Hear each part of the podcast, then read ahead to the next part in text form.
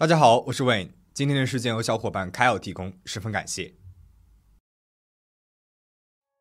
多伦多一向是最受留学生欢迎的地方之一，尤其是当地的多伦多大学，不仅在加拿大首屈一指，在世界上也是享有盛誉。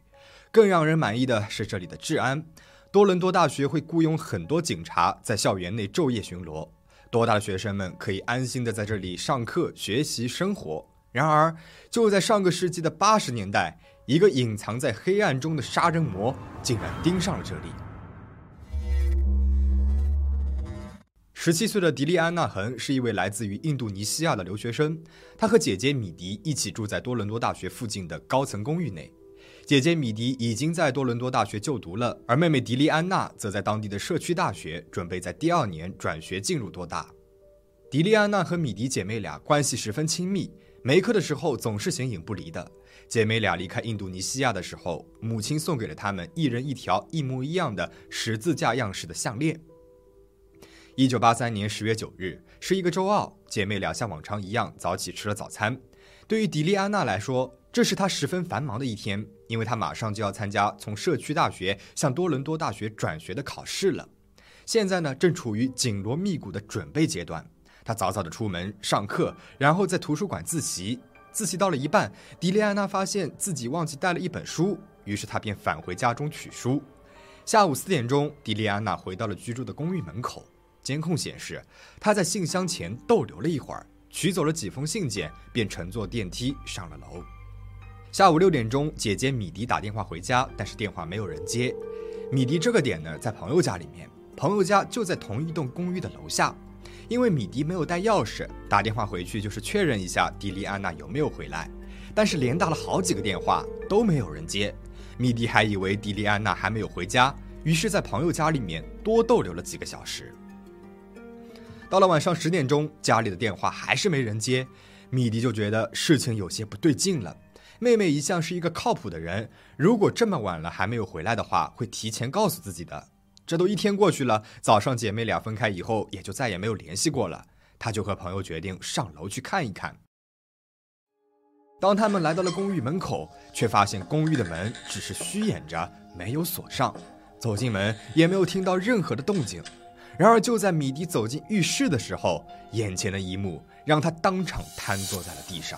朋友立刻拨打了九幺幺，警察赶到了现场，迅速的对现场进行了取证。迪丽安娜双脚被一根相机绳给捆住，双手也有被手铐铐过的痕迹，但是现场没有找到手铐。面部遭到了严重的殴打，最后被脖子上的电话线给活活勒死。而且她生前还被性侵过。而卧室里面，迪丽安娜的衣橱被翻得十分的凌乱。另外，门上的防盗锁似乎被人从外面破坏了，锁的碎片散落在了走廊处。根据现有的线索，警方还原了案发经过。迪丽安娜在家里面听到了敲门声，开了门，但此时门上的链条锁还挂着，凶手就直接暴力踹开了房门。迪丽安娜惊吓当中一路跑回了卧室，由于卧室没有上锁，她试图躲在衣柜里，然后被凶手拖出衣柜，并且摔在了床上，用手铐铐住进行了性侵，然后再把迪丽安娜拖到了厕所，用电话线把她活活勒死。也许你要问了。迪丽安娜已经在卧室里面被凶手给铐住了，为什么凶手还要大费周章的把她拖到厕所再杀了她呢？对此，警方也是百思不得其解。带着疑问，法医对尸体进行了进一步的检查。迪丽安娜的死给整个多伦多大学社区带来了莫大的恐慌。对于犯罪率极低的多伦多来说，这场凶杀案就好像是在天堂引爆了一颗原子弹。一时间，周围社区的女性人人自危。一位在逃的强奸杀人犯就流窜在这个社区里面，这也给警方带来了极大的压力。对于他们来说，已经有很多年没有遇到过如此凶残的凶案了。多伦多警方投入了大量的警力，势必全力侦破此案。他们问询了该公寓楼里所有住户和迪丽安娜学校图书馆的学生，问他们有没有看到过迪丽安娜那天回公寓，以及公寓楼里面有没有什么人举止奇怪的。同时，也询问了迪丽安娜的姐姐米迪关于迪丽安娜平常的社交圈，看看有没有潜在的可疑男性。然而，由于迪丽安娜平时呢都是忙于学习，没有交往过男朋友，也没有什么男性朋友，所以说她的社交圈是十分单纯的，没有什么可疑的人物。嫌疑人只有可能是她不认识的跟踪她的人，而这也给案件带来了更大的难度。从陌生人当中找出凶手，可以说是大海捞针了。警方这一边给出了一个推断：由于现场留下的血迹很少。所以，凶手很有可能随身带走了一块毛巾或者是衣服，上面一定残留着更多的血迹和 DNA。于是，他们翻找了整个社区的下水道、垃圾桶和快递储藏室，试图找到一些蛛丝马迹，但是到最后什么也没有找到。法医这一边解下了迪丽安娜腿上的绳结，试图从绳结的打法来判断凶手的习惯。他们发现，这是一种武术常用的绳结。凶手似乎是一名会空手道的人。同时，迪丽安娜脖子上面的项链也不见了。没错，就是我们先前提到的和姐姐一模一样的那一条。这个时候，法医实验室的报告也出来了。通过检测凶手遗留在现场的体液，发现到了目前为止唯一一个有关凶手的线索。虽然在那个年代 DNA 检测技术还没有那么的发达，但是可以通过他们的精液判断出凶手的血型，而这个凶手血型是 A 型血当中的 A2 亚型，这种亚型在人群当中十分的罕见。A 型血的人大多数都是 A1 亚型，而这种血型的人在人群当中只占百分之三。这样一个信息可以说十分的关键了，嫌疑人的范围被一下子的缩小了。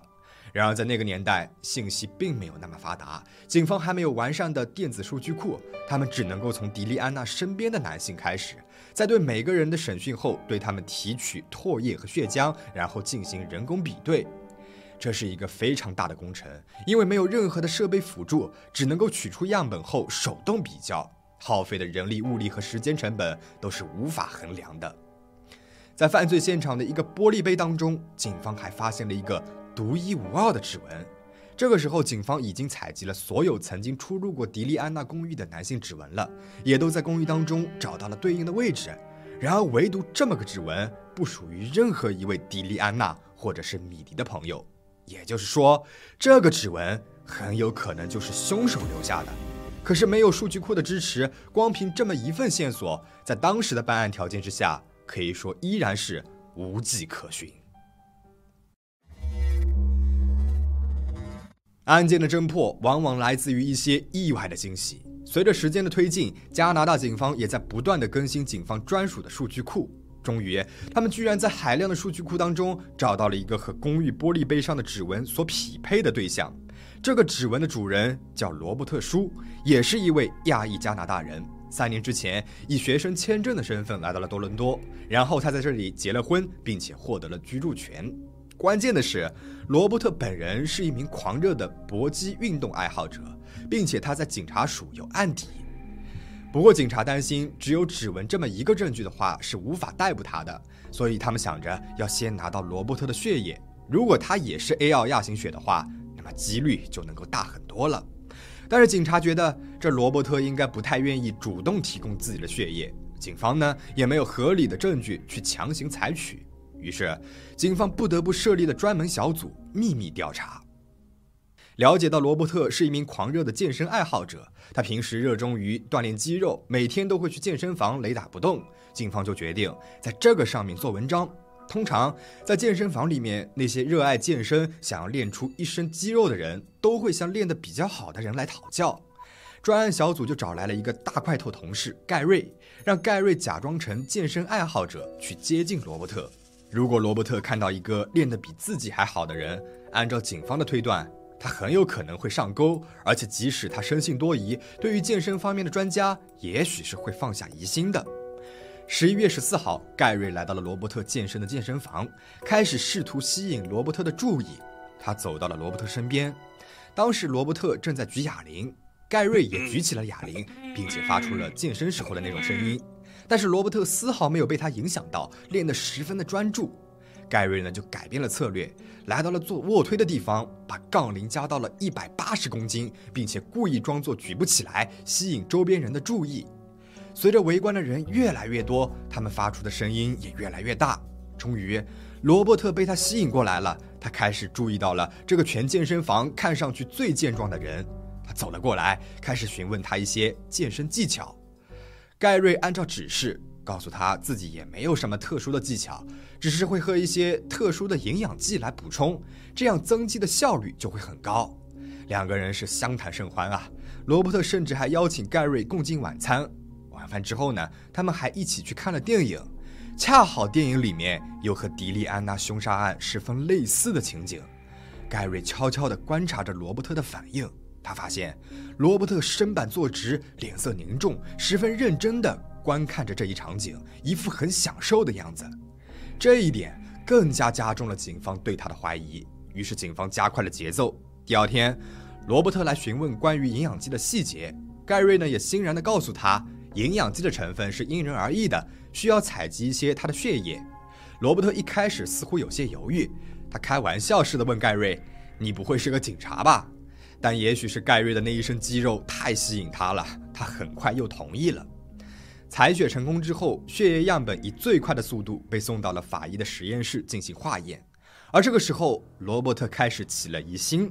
他问健身房的老板有没有听说过一种通过血液来调配的营养剂，得到了老板的否定回答之后，罗伯特似乎有些抓狂。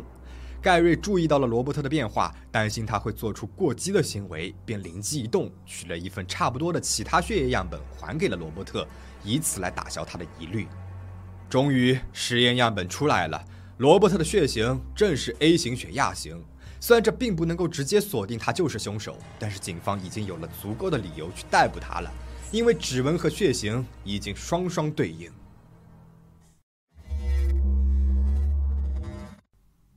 十一月十七日，罗伯特在健身房被逮捕。与此同时，警官也正式获得了对他的搜查令。他们搜查了罗伯特的家，在抽屉里面发现了很多色情碟片和一副手铐，在浴室里面还发现了和迪丽安娜一模一样的项链。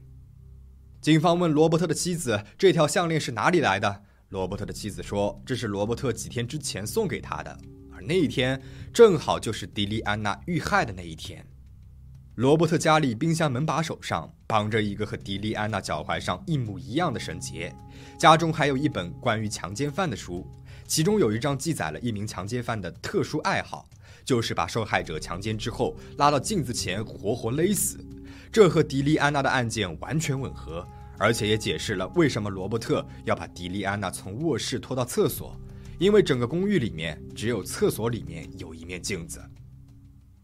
终于，在警方将这些证据摆在罗伯特面前的时候，他终于崩溃了，开始痛哭流涕，并且承认了自己的罪行。警察们还采集了他的眼泪和鼻涕，做进一步的检验，以防节外生枝。检测报告显示，罗伯特的血型和凶手的确是完全吻合。这场凶杀案也终于是真相大白。一九八五年三月二十七日，罗伯特经过仅仅三个小时的庭审，便被定罪一级谋杀，并且被判处终身监禁。事件到这边呢就讲完了。这起事件里面，警方拿捏住了罗伯特的心思，通过他的爱好去接近他，取得了关键的血液。这种不走寻常路的做法，让我想起了之前我讲过的女兵一案的那一期，侦探戴维以做好朋友的名义接近了凶手尼古拉斯。还没有看过的小伙伴可以去看一下。